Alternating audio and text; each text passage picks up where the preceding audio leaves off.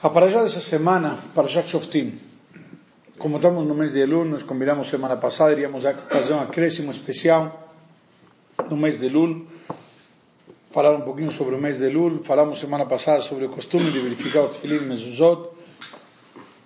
Nossos sábios ensinam da palavra Elul, aprendemos também acréscimos principalmente em estudo de Torá, em Teshuvah e Tzedakah diversos versículos, começa com, a, com a, que as palavras deles, as, eh, o acróstico, a primeira letra de cada uma dessas palavras, forma a palavra Elul.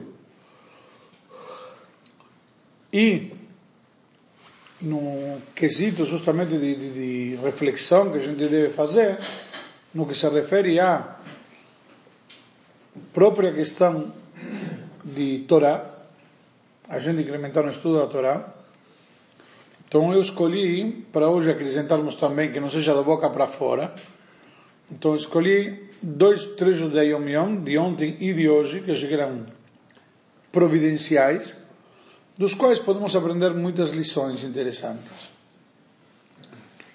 E, talvez cada um vai poder aprender uma lição para si próprio. E, o Yom Yom de ontem diz o seguinte, o povo de Israel somos chamados no, pelo profeta de Eretz Hefetz, a terra do desejo de Deus. Certo? O que significa terra do desejo? Ou seja, terra desejada, melhor. Então, se explica sobre isto, diz que tem vários objetos, na verdade, desejo também se pode entender como objeto, desejado de objeto, tem vários objetos valiosos no amor a Deus e o temor a Deus e as boas características. E o, o objeto de revelar as boas características depende de quem a desperta. Ou seja, todo mundo tem boas características. Às vezes tem que saber despertá-las. Se você fala com uma pessoa com carinho, com bom jeito, você vai ter uma reciprocidade. Se você vai lá, fala com ele todo áspero, exigente, você vai ter a reciprocidade proporcional, ou no mínimo ele vai se controlar e não vai discutir. Mas você justamente deve, ou deveria, tentar, eh, depende de você despertar isso nele. Quando você fala objetos, você fala pessoas, não objetos. Sim, não, mas assim como a terra tem os objetos, a pessoa tem três objetos. Então tem o temor a Deus, certo? Tem o amor a Deus, o temor a Deus e as boas características. São como objetos que nós temos. Uma coisa está clara, que em todos os lados da terra, falamos de terra, todos os lugares da terra se encontram sempre na terra, nas profundezas, se encontram o que chamamos águas, e fontes de água, sempre embaixo da terra. Sim ou não? Tem camadas de água embaixo da terra, em todo lugar. Qual a diferença? Quanto que você tem que cavar para chegar nela?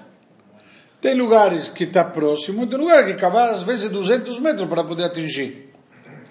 E mesmo assim, Pode ser que você chegue primeiro uma qualidade muito ruim, indo mais fundo vai conseguir uma qualidade melhor, com menos impurezas, etc.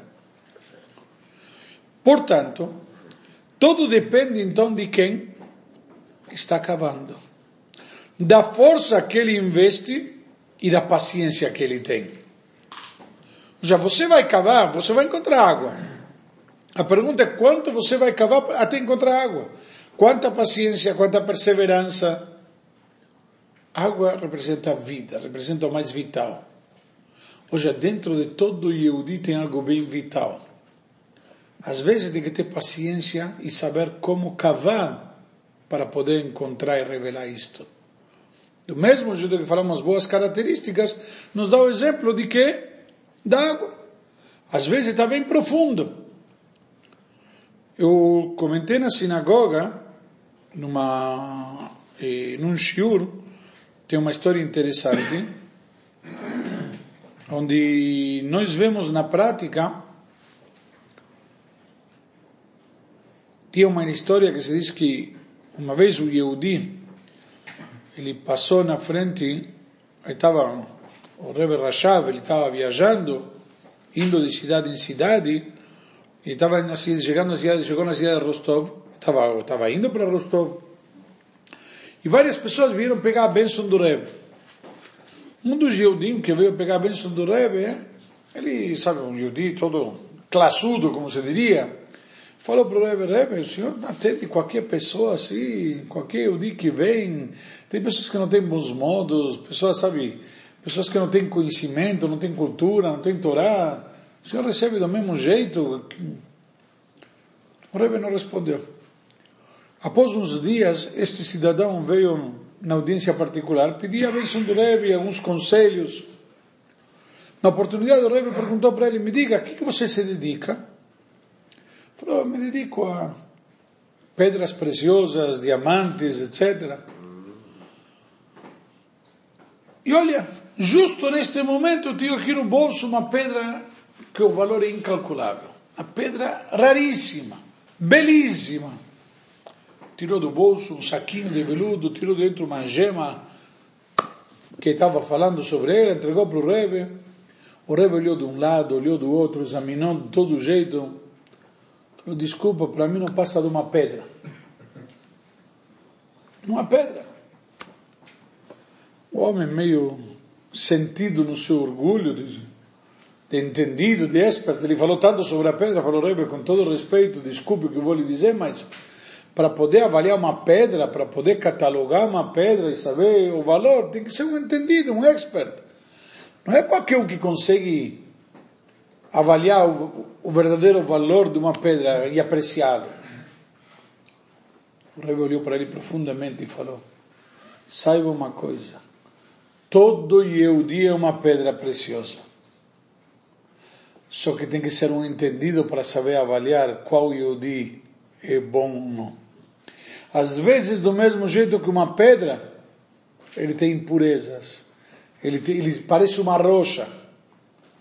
Mas se você limpar com cuidado e carinho, polir ela direito, souber trabalhá-la, você vai conseguir revelar nela uma gema de verdade, de, de extrema qualidade. Isto é todo Yehudi. Você não pode analisar um Yehudi simplesmente pela aparência pelo tamanho ou não da barba ou da meia branca que tem dentro ou fora da calça, isso não determina, isso não define. Todo Yudi dentro de si tem uma Neshama. E isto é a essência dele. Na prática, é isto que nos diz aqui a Yom Yom. Todo Yudi, do mesmo jeito que a terra, se você cavar, vai encontrar os tesouros que estão, que estão ocultos, que ninguém percebe. Depende de quê? De quem está cavando. Você tem que ter a ferramenta apropriada, tem que ter a perseverança, tem que ter a paciência e vai descobrir. Às vezes cava um metro sai água, tem que cavar 20 metros não sai nada aos 200 metros. Mais cedo mais tarde vai encontrar. Da mesma forma dentro de cada Yudi. Às vezes a Neshama não está pronta, não, não, não adianta ali Sabe, tem pureza, tem impurezas que estão tampando e não deixam revelar aquela beleza interior, aquela essência que ele tem dentro de si. Isso quer dizer que o Goi não tem Neshama? Tem outro tipo. Neshama, alma divina, não. Parte de Deus, não. Como é? Como é? É outro tema, não quero desviar do tema.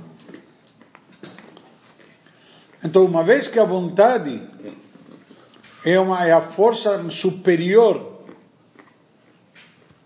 que determina e estabelece todas as forças, ou seja, que, que, que, o que, que determina? É a vontade. E a vontade te dá força. O desejo que você tem de conseguir uma coisa te dá perseverança. Quando você quer encontrar água e você tem sede, você vai cavar. Por quê? Porque você tem necessidade, você quer. Você tem, na hora que você tem vontade, você vai se esforçar mais ainda. Então, primeira coisa tem que ter uma vontade. A vontade é a superior, a força suprema. E ele, eh, de alguma maneira, determina, para que se faça tudo o que ela, o que ela estabelece. Então, de alguma maneira, vemos que o fundamento de todo o trabalho qual é? Todo o trabalho é saber descobrir aquelas bondades, saber cavar a terra, saber procurar água. Para isto precisa ter o quê? Vontade. Porque a vontade é que te dá as forças e a paciência para insistir e não desistir. Necessidade também. A vontade. A vontade pode vir por uma necessidade, mas a vontade é o que deseja, é o que te desperta a vontade, as forças. Então, o primeiro trabalho que nós devemos fazer é o quê? Despertar a vontade de fazer tanto em si próprio quanto no próximo. Então, primeira coisa que o Yudi tem que fazer, estamos no mês de Elul, inclusive uma lição fantástica. Primeira coisa, o que, que é? Despertar nossa vontade interior. Ter vontade. Você tem vontade de vir no shiur? Quando você tem vontade de ir no shiur, pode chegar mais tarde. Você tem um aniversário, tem formatura, tem palestra. Se você tem vontade de vir no shiur, você vem. Se você tem, mas tem mais vontade de participar da palestra, tem mais vontade de, tem casamento, vai depois. Ou seja, às vezes tem compromisso que tem que ir primeiro, ok. Mas qual é a tua vontade? A tua vontade é o que te dá as forças para você conseguir. Se explica em Hassidut uma coisa interessante, tem uma discussão o que, que é mais elevado? Prazer ou vontade? vontade? O prazer te deseja vontade, te desperta a vontade. Ou, é, ou satisfazer a vontade que te dá prazer? Não é simples. Quando você quer ter prazer, o prazer te dá vontade. Você quer, você vê um doce, vê um chocolate, sei lá o que, um exemplo, algo que você realmente gosta, que te dá prazer, o que, que você faz? Isso te dá vontade. E quando você tem vontade, você vai atrás. Na prática, vemos aqui o mais elevado o que, que é? É a vontade. Quando você consegue satisfazer tua vontade, aí você tem prazer. E quando você tem vontade, você encontra as forças necessárias. Quando você quer. Nem toda vontade é movida pelo prazer, Avino. Por que não? Não, às vezes você pode ter vontade de fazer uma coisa simplesmente porque você acha que é certo e é como o Yehudi, ele pode não gostar, mas ele acha que tem que estudar a Torá. Ele vai... Ele acha que tem que estudar a Torá e não tem prazer. Não tem prazer em satisfazer sua vontade de conectar-se com Deus.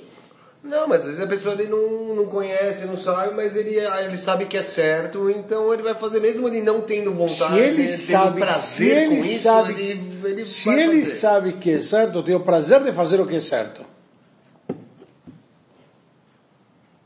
Sim, mas é um prazer diferente de como eu falei de uma comida que ele tem uma coisa instantânea. É, é lógico, lógico, é prazer, é digo, prazer melhor, prazer maior. o- a vontade, óbvio, é meio notório, que ela tá acima, que ela é mais difícil, assim. Tá bom, se você chegou nesse entendimento, Baruch Hashem.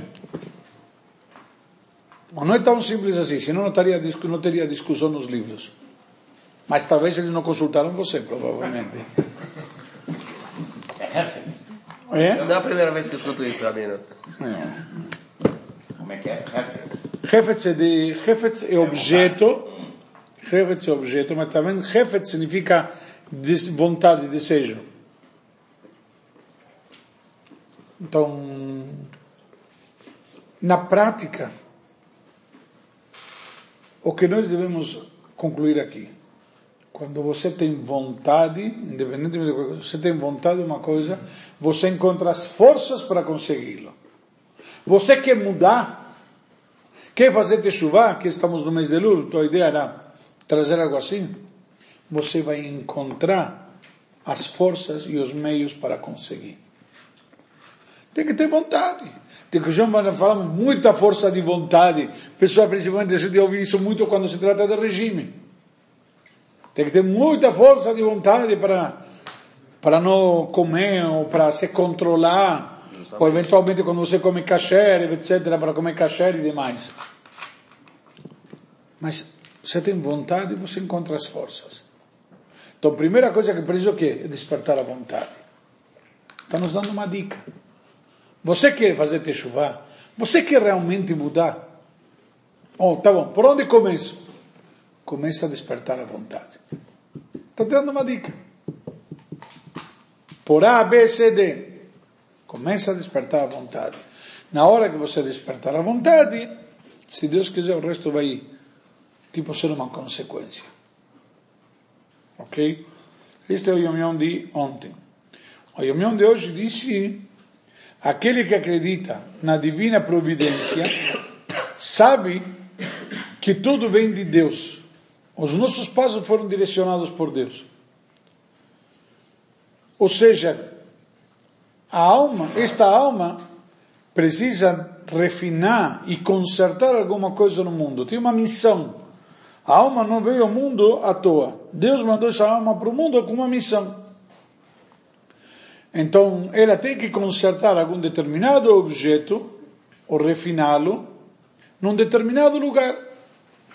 E às vezes, centenas de anos, inclusive desde a criação do mundo, aquele objeto que precisa ser refinado, que precisa ser elevado, santificado, consagrado, purificado, etc., como quiseram falar, está esperando a que venha aquela Neshama para poder consertá-lo. Então também a esta Neshama, ela mesma, desde que foi separada de Deus, entre aspas, e criada, ela está esperando o momento de descer a este mundo material e físico, ter essa queda tão grande, para poder fazer, cumprir com esta missão.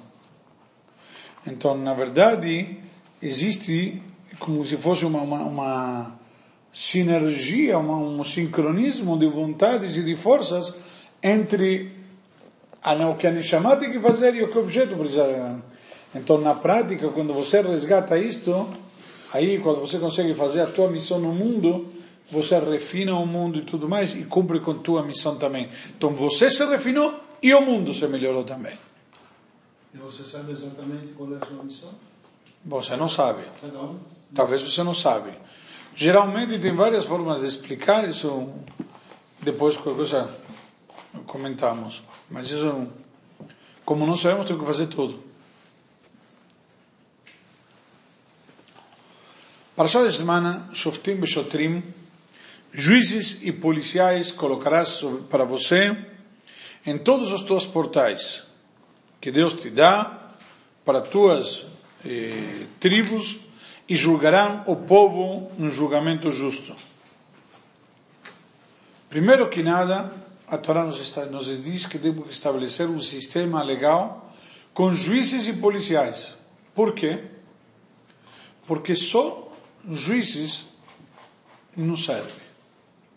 A sociedade, o ser humano, ele tem, por assim dizer, eh, fraquezas, que precisa ter alguém que condicione ele, alguém que pressione ele, alguém que, de alguma maneira, faça ele cumprir com aquilo lá, e, e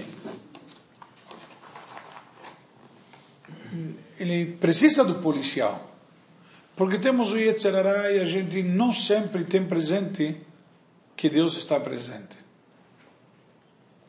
Ou seja, não em todo momento nós temos consciência que Deus está presente. Na prática, precisamos às vezes de um policial, alguém te olhando, que te impõe, entre aspas, um respeito que te obriga a cumprir a lei. É parte do ser humano do nosso Yetzerará, Deus nos conhece e nos pede diretamente. Então, juízes que estabelecem as leis e alguém que faz cumprir as leis. É onde entram os advogados. Na Torá não existe. Pois é, eu sabia. Não tem intermediário. Estou perdido. Então, na prática, a ideia do policial é te, entre aspas, te condicionar, te forçar a você cumprir com a lei. Um, e nossos sábios dizem que temos em todos os nossos portões. Quais são nossos portões? O ser humano tem a boca, os olhos, as orelhas e as narinas. Certo? São os nossos portões. Por onde entra ou se sai alguma coisa. Anos atrás eu estava dando um shiur e me chamou a atenção justamente esse conceito de entra e sai. Você tem que cuidar do que entra e do que sai. Tanto na boca quanto que entra pela boca. Muitos se cuidam do kasher do que entra na boca e não do que sai da boca. Muitos se cuidam do que eventualmente já quando falam de não se cuidam quando falam de alguém que seria o sair da boca e o que entra na boca se refere ao kasher. Então, cada coisa tem entrada e saída. Eu perguntei para um otorrino, nos olhos nós captamos a visão e tem as lágrimas também. Então, entra e sai. E nós expressamos coisa com os olhos. Falamos também através dos olhos. Então, temos também entrada e saída. Perguntei no ouvido onde temos entrada e saída. E ele me mandou um estudo que o ouvido também produz sons. Que nós não percebemos, mas produz também. Emite. Então também tem entrada e saída. Saída também eu pensei em saída de quando tem a cera, sabe, que, que sai dentro para fora, mas é, na prática todos são portais de entrada e saída.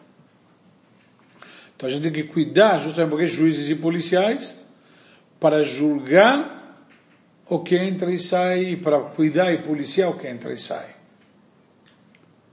Não somente na cidade, seria importação e exportação, juízes e policiais, do que entra e sai na cidade, senão que sai, entra e sai dentro de nós. Então, cada um deles devemos colocar, e dizem nossos sábios, Deus criou. Nos criou os lábios e os dentes que fecham a boca. Nos criou, nos criou as narinas, essa parte chama narina ou narina é o buraquinho? Então criou esse que você fecha as narinas. Tem os lóbulos que podem fechar as orelhas e as pálpebras que fecham os olhos. Então Deus nos deu já literalmente os meios para fechar essas portas que são as portas por onde o mundo exterior entra dentro de nós e nos pode poluir. Simples. Se você não olha as coisas proibidas, você não deseja. Nossos sábios nos dizem no versículo: O olho vê e o coração deseja. Se você não vê, você não sente vontade. Exemplo prático. Você vai numa festa e vê a mesa de doces. Se você não olha a mesa de doces, não te dá vontade. Na hora que você passa por aquela mesa de doces ou de chocolates num casamento, você vê aquela mesa de doces e chocolate, te dá uma vontade de querer arrebatar tudo. Então, na prática, nós devemos fazer um julgamento que seja justo. E a Torá nos diz aqui você não pode ser tendencioso, não pode aceitar suborno, porque o suborno te enseguece. Que o suborno? Enseguece. Você não vê. Você já não enxerga direito. O suborno te faz. Suborno não é somente financeiro. Suborno é suborno familiar, o suborno emocional. Opa, tudo bem, meu brother? Como estão as coisas, família, tudo bem? Na hora que tiver que julgar a mim, puxa, eu não vou prejudicar ele, ele é meu amigo, se importa comigo, está me perguntando por minha saúde, minha família. E assim por diante. É? A gente fala assim, fecha os olhos para essas coisas. Né? Já, não, não, não enxerga determinadas coisas. Então, isso na prática acontece dia a dia. Quando nós mesmos julgamos os outros, ou seja, fechamos os olhos por nós mesmos o que os outros próximos de nós fazem, e quando se trata de um terceiro distante de nós, a gente não tem piedade nem misericórdia, vai com tudo. Então isto aqui é uma questão importante para levar em consideração. Tem que saber como devem ser feitas as coisas. E a mais ainda, Vissalef divrei tzadikim. Isso vai te, levar também a quê? A, a, a como chama? Distorcer a palavra dos sábios, dos justos. Você distorce um pouco. Eh, Não é bem assim, sabe? Dá uma outra interpretação nas palavras. A gente depende como coloca as vírgulas às vezes, não? Então, a tua conveniência, é isso? exatamente. Não a conveniência tua. Mas, entre aspas, você está fazendo isso não porque te convém, mas porque te agrada fulano. Fulano é teu irmão e outro é um Zé, um Zé Mané. Você não julga com a mesma imparcialidade o teu irmão e o Zé Mané. Porque a Bot fala que para você julgar uma outra pessoa, você tem que viver exatamente a situação que ele está vivendo. É isso mesmo que fala? Ah, Mais ou menos, mais ou menos. Não essas palavras, mas essa ideia. Mas o conceito aqui é que mesmo assim, se você se tentar se colocar no lugar dele, isso nunca você vai conseguir. Então não adianta, não julgue ninguém. Tá bom, mas de fato não julgamos. De fato, julgamos. Então, o que te diz aqui, não aceite suborno. Fica atento. Suborno não é somente suborno financeiro. Existe suborno político, existe suborno de, de parceria. Bom, fulano tenho que agradar porque ele me dá emprego, me dá, é meu fornecedor, é meu cliente, sei lá o quê.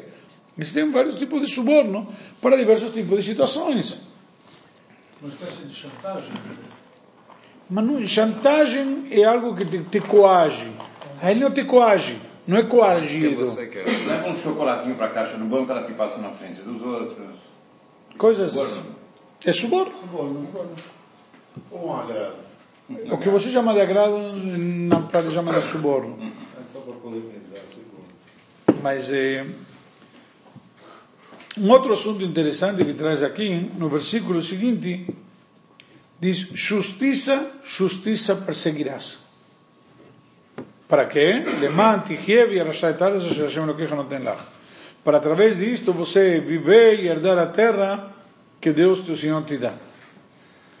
Primeiro que nada diz, justiça, justiça perseguirá. Por que justiça, justiça? Então não sabe dizer aqui, justiça. Justiça perseguirás. O que significa? Ou seja, justiça, por meio da justiça você vai perseguir. Oposto a Maquiavel. Maquiavel dizia, o fim justifica os meios. A Torá diz, não, tzedek, betzedek tirdov. A justiça, através da justiça vai perseguir. Você não vai utilizar de meios, entre aspas, ilícitos para conseguir o que você quer. Hoje, a uma de Robin Hood, eu estou fazendo uma campanha agora para ajudar famílias necessitadas antes de Rosh Hashanah. Então vão me dar o direito de roubar de um para dar para isso. Não pode. Não pode, de jeito e maneira. Por quê? Porque a Torá está me ensinando. Ah, mas é, é nobre. Não, não é desse jeito. Uma lição fundamental e importante aqui. Como se consegue? Através da justiça. E justiça, justiça, ou seja, a mesma justiça tem que ser através da justiça. Não pode, ah, mas eu sei que fulano é, é sei lá o que, vou forjar provas. Não, não pode. Não pode. Você tem que fazer o certo da maneira certa. Não existe uma mentira piedosa. É mentira. Ponto. E é proibida. Não existe.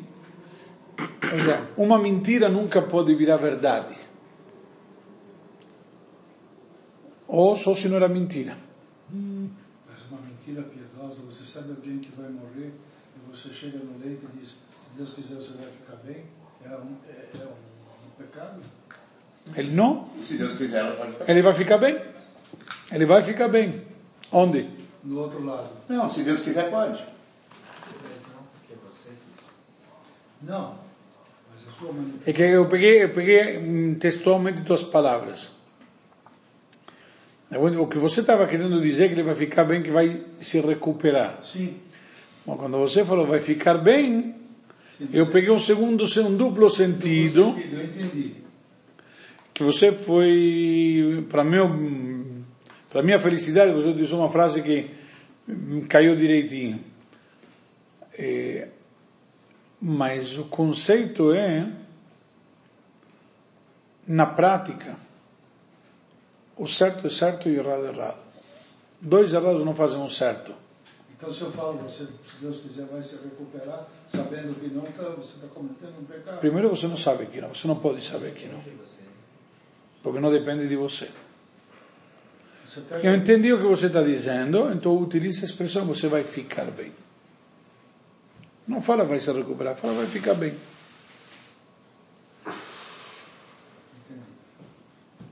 Ou diretamente, confia em Deus que tudo vai estar bem. Melhor ainda.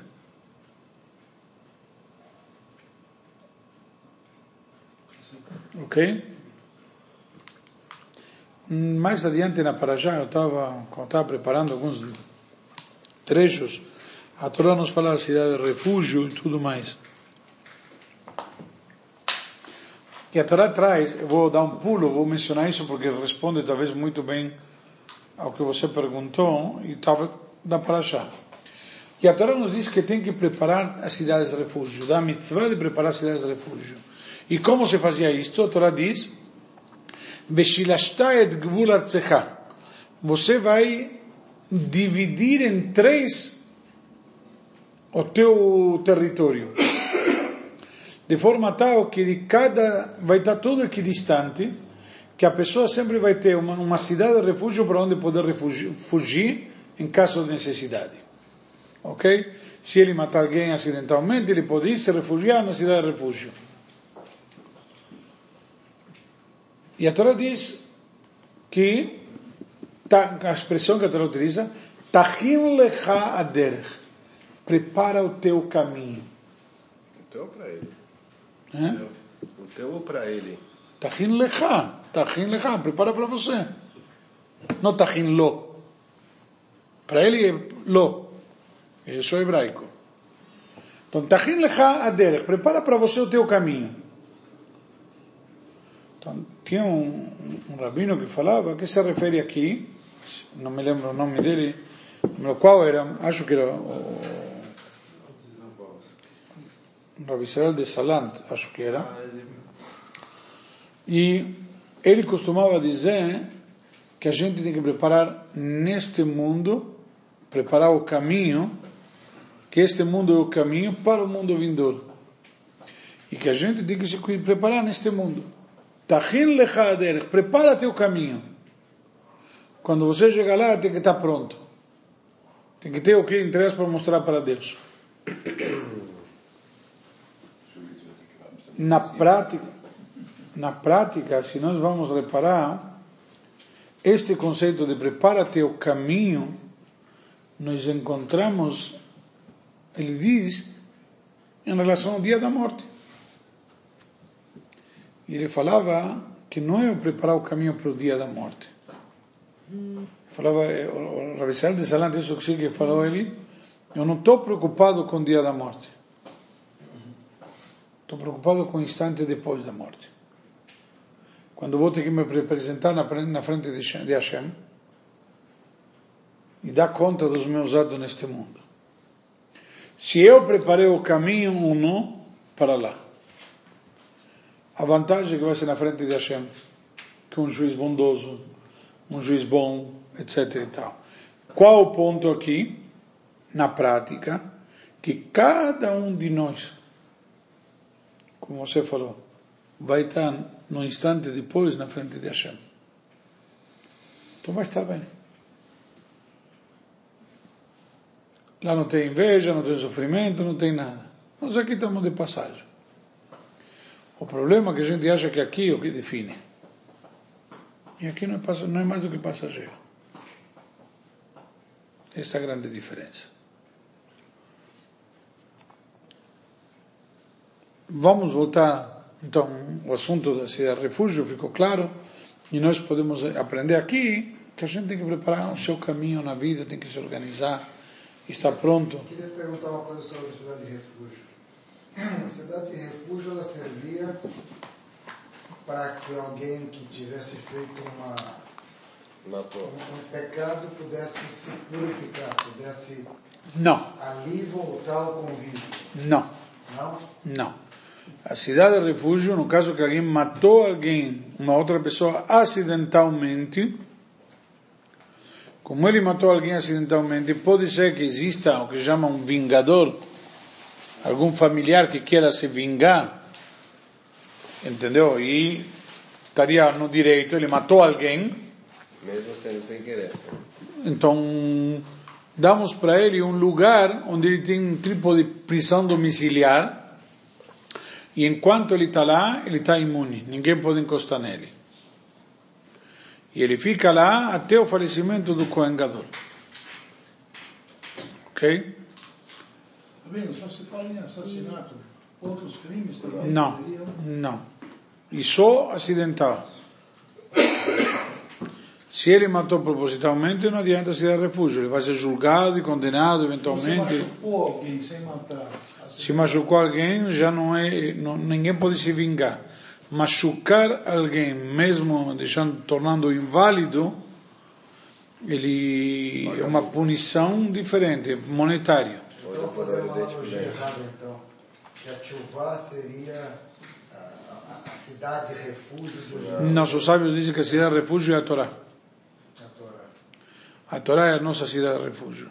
Inclusive, quando traz lá sobre o estudo da Torá, o versículo que se traz, Inale Yadov Santilach Makom Asher nos chama Rotzeach. Justamente a palavra Elul está nesse versículo. Separará para ele eh, um lugar onde, eh, onde escapará o assassino. Se refere ao assassino acidental e tudo mais, mas... Mas é uma, uma coisa curiosa.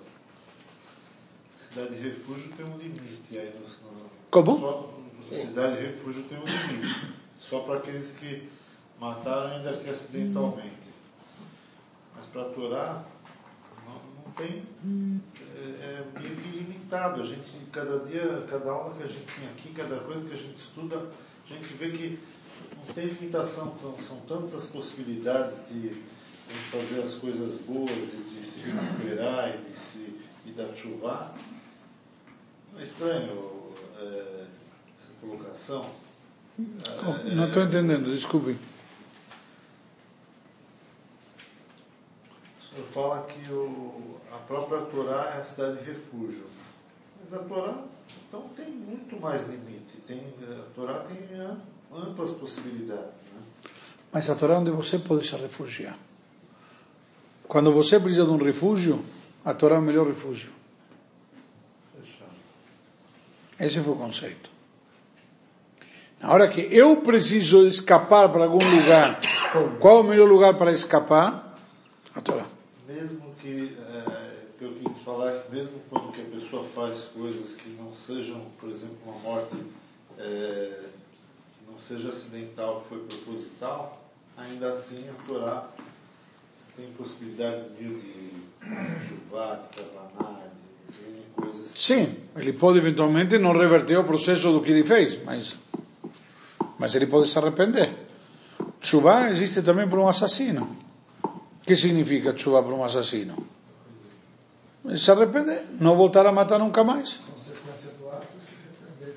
Não, a consequência do ato não tem como reverter. Não, a hora que cai a ficha dele da consequência do ato. Acabou. Na hora que ele se arrependeu, só que se arrependeu de verdade, chuva, acabou. Mikar a, a chuva, a zivat achet. Dizem os sábios, o fundamento da chuva é abandonar o pecado, o erro. Na hora que você deixou de fazer o mal, ainda não precisa fazer o bem. Acabou. Na hora como, como que ele já parou de fazer o mal.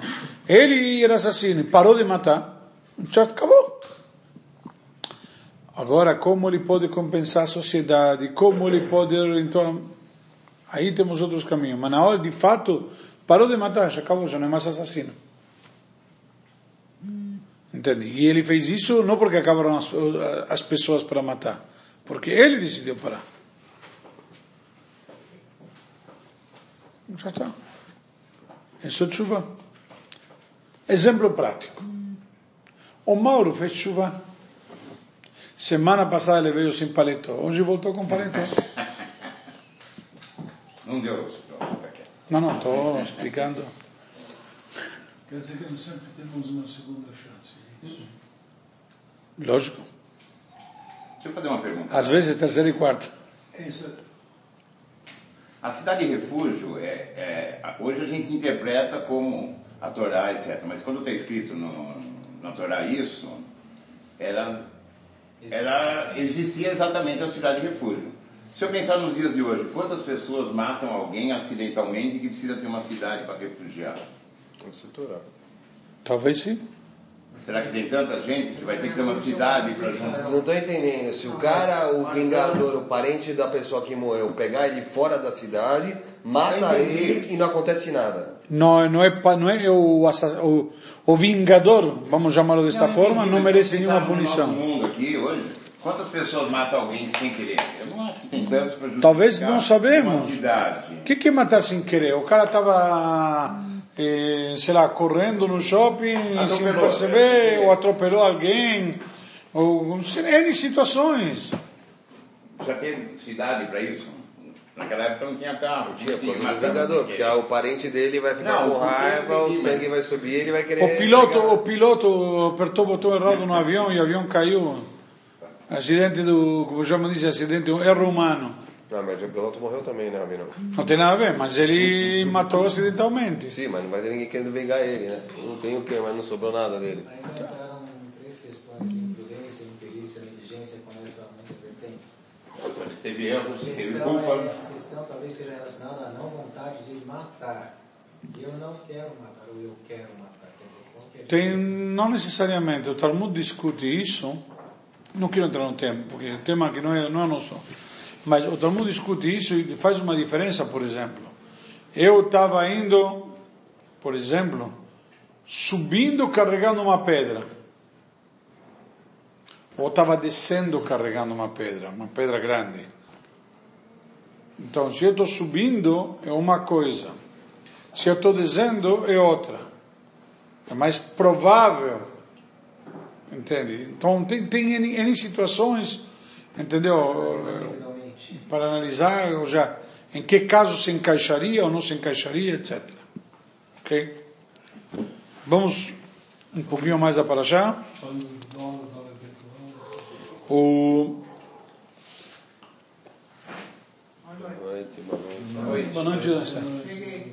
Então, uma coisa interessante também, mais que traz a Paraxá, a seriedade e a punição que tem a idolatria. Por quê? A idolatria é pior que todas as transgressões, porque você está negando a Deus. Você nega a Hashem como um criador do universo, único Deus e tudo mais. Se você nega que Hashem é o único Deus e tudo mais, então todo o resto é fichinha. Porque as coisas como mitzvot vêm de Hashem. Se eu não tenho Hashem, então tem o peso maior de todas as outras. Então isso é uma questão interessante. E a Torá nos traz uma lei que sempre tudo se avalia por duas testemunhas. Por isso sempre quando tem um ato religioso de casamento, etc., precisa de duas testemunhas. E a Torá diz duas ou três. Então os sábios perguntam por que duas ou três? Se tem duas, para que não diz três? Diz porque duas, três ou cem testemunhas é a mesma coisa. Um ato para ter veracidade precisa de duas testemunhas. Se vem aqui duas testemunhas dizem que ele é gente fina, e vem duas dizem que ele não presta, ou vem cem que dizem que ele não presta, não é porque tem cem que tem mais peso. Ok? Cem e duas vale igual. Então, qual a diferença entre duas e cem? Que se eu encontrar algo que invalide o grupo, ou uma dos membros do grupo, eu invalido todo o grupo. Então, na hora que eu invalidei dois, eu tenho que encontrar duas pessoas. A chance de encontrar defeitos, vamos dizer, o problema são dois. Na hora que tenho cem, são mais opções de encontrar problemas. Um dos cem que não serve, então o resto então, não, então não tenho testemunha. Se viram juntos é, como grupo. Por isso que eles mandavam em separado. Por isso que tinha que ir separado sempre. Mas o conceito pela Torá é isso. E para nos ensinar, muitas vezes o ser humano se deixa levar, entre aspas, pela força da maioria. Acreditando que, ah, porque tem muita gente, ou tem muita gente que fala isso. Muita gente fala, ou muita gente testemunha, não significa nada. Não deixa, Torá não deixa a unanimidade. Não é isso? Não? Como? Se, todo, se o tribunal inteiro, todo mundo falar a mesma coisa, faz de novo. Não, não, não. Ele está falando de outra coisa. Está falando do julgamento. Está falando do testemunho. Se for unânime, tem que ter Estão falando do julgamento. Não estão falando, você está falando de uma coisa, eu estou falando de outra. Certo? De, dez pessoas viram testemunhar, cem pessoas viram testemunhar. O que, que, que é um testemunho? Quando as pessoas falam. Ah, olha, todo mundo está falando que aquele dia aconteceu tal coisa. Não, não foi bem assim. Como? Todo mundo está falando isso. Quando todo mundo está falando isso, o que significa todo mundo está falando isso? Todo mundo está dando testemunho que aconteceu aquilo. São testemunhas, estão dando testemunho. O que é um testemunho? Relatar que viram que aconteceu tal coisa. Ponto. Tenho uma pergunta. Essa quantidade de duas testemunhas tem alguma relação, em- no caso dos espiões que foram eh, visitar a terra de Israel, e dois falaram bem, em contraposição dos que falaram mal? Por isso que se escolhe pelo menos dois? Não. Nada a ver. Dois, porque um sozinho é muito tendencioso, fica na mão de um. Tem que ter alguém que confronte sempre. Inclusive as duas testemunhas têm que ser, não podem ser parentes entre si, nem de, nem de nenhuma das partes. Então essas duas testemunhas, simplesmente um, na hora que tem um outro, ele não sabe o que o outro vai dizer. Então ele, se ele vai mentir, está medo que o outro vai desmentir ele. E aí automaticamente ele perde toda a credibilidade. Estamos falando de um princípio que a Torá parte que somos todos honestos, decentes, íntegros e nos preocupamos com a credibilidade. E não fazer falso testemunho. Exatamente. A gente parte do princípio, como a testemunha, nós, alguém veio testemunhar, não, não, não achamos que ele veio com, com segundas intenções de prejudicar ou lesar alguém. Temos, como a Torá nos ensina na Parashá, temos obrigação de verificar as testemunhas e pesquisar e ver se realmente são pessoas eh, que estão falando, se os testemunhos deles condizem direitinho. Tem sete tipos de pesquisas, de investigações que se faziam nas testemunhas para saber se estão falando a verdade. Então essas sete pesquisas são feitas e são inquiridos cada um por separado e eles têm que combinar direitinho. Sete que a Torá exige. Os sábios são facultados a fazer mais se quiserem, se eles acharem necessário. E eles têm que combinar direitinho. E que agora, duas pessoas que não são família, não são nada, um se arriscar por outro que não tem. Ou seja, na prática, quando são família, pode ser que um vai tentar, sabe, eh, confabular. Mas com alguém estranho você não. É mais improvável. Por isso que a Torá exige essas condições. Ok, obrigado. Ok? Agora, depois de dois, a Torá já estabeleceu que dois ou mais não faz diferença. Ok? Um, a Torá nos traz aqui uma questão interessante que nós devemos fazer ושמרת לעשות ככל אשר יורוך, על פי התורה של יורוך, ולמשפט אשר יגיד, אשר יאמרו לך תעשה, Neste versículo 11, certo, do capítulo 17, a Torá nos está ensinando que nós devemos seguir a orientação dos rabinos. Conforme a Torá que vão te orientar. Ou seja, diz aqui, você agirá de acordo com os ensinamentos que eles lhe passarem e de acordo com os julgamentos que eles emitirem para você. Você não se desviará das palavras que eles disserem a você, mesmo que eles digam que direita é esquerda e que esquerda é direita. Ou seja, muitas vezes você diz, ah, mas eu interpreto diferente. O pessoal diz, é muito comum, eu não concordo. Tem alguns rabinos assim, na sinagoga, no minyan, que a gente tem que no shiur fala, não concordo. Tem direito de não concordar. Só que tem que fazer o que nossos sábios nos orientaram. E não pediram para concordar, pediram para aceitar. Tachles, na hora de fazer, tem que fazer conforme eles orientam. Eu costumo sempre. Aprendi uma vez um exemplo interessante. Aprendi um exemplo interessante num livro de um rabino de Israel. Ele traz sobre a famosa discussão do acendimento da Hanukkah entre Beit Shammai e Beit Hillel. Que um diz que tem que acender ordem crescente e outro decrescente. Certo? Beit Shammai diz decrescente e Beit Hillel crescente, que na prática é como nós fazemos. E pergunta ao Rabino, diz, ele traz uma análise, que está trazido nos livros, etc.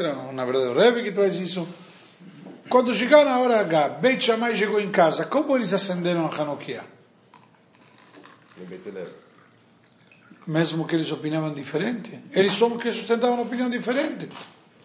Só que uma vez que foi estabelecido que Allahá é de acordo com Beit Hillel, significa que, quando estabelece que Allahá é Beit Hillel, que esta é a vontade de Deus, não é uma questão de meu orgulho que tem que prevalecer.